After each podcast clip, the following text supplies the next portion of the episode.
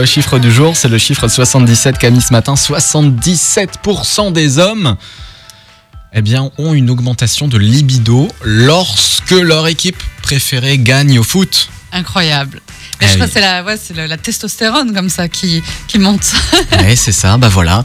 Euh, on parle euh, ben, sexo, ce ouais, matin on plein parle chiffres, foot. euh, plein de chiffres Voilà. à nous donner euh, 30. sur euh, le lien entre sexe et foot. Oui, 38% des femmes sont jalouses de l'attention que porte leur chéri au foot.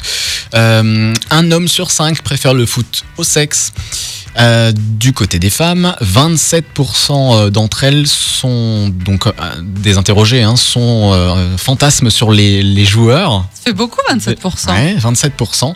Euh, 2% d'entre elles pensent justement à un joueur pendant leur euh, Pendant l'acte. Pendant l'acte. Sympa pour leur mec. et 25% d'entre elles aiment faire l'amour devant un match. Ça, ça fait beaucoup aussi. Mais Ça, ça, ça je pense que c'est juste parce qu'elle s'ennuie. Alors, elle préfère euh, faire l'amour que de regarder le, que de regarder le foot, sûrement.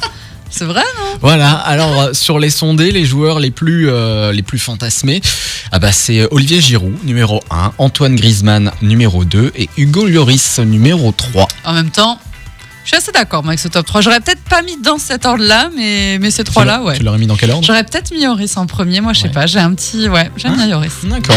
Hmm.